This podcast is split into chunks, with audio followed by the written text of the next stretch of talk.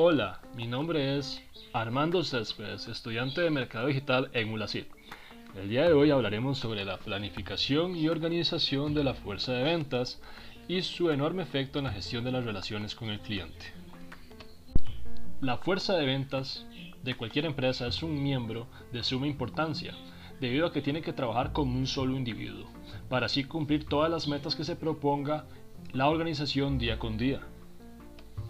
El cuerpo de ventas posee una cabeza, el director de ventas, o la directora, el cual tiene una responsabilidad interesante debido a la gestión de lo que pueda suceder en el futuro, a través de la planificación estratégica de esta fuerza.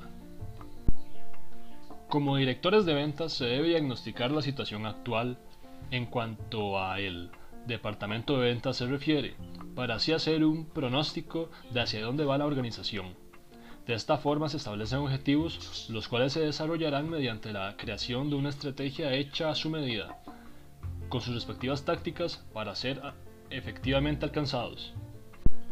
Pienso que la fuerza de ventas debe ser altamente capacitada en habilidades humanas, más que en simplemente aplicar todos los enfoques tradicionales que es el entrenamiento de este cuerpo de la empresa debido a que son tiempos de cambio en el que la comunicación hacia los clientes con el negocio ha cambiado.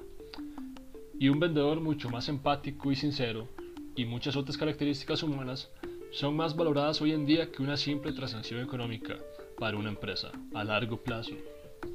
Muchas gracias por tu tiempo y nos vemos en el siguiente capítulo. Pura vida.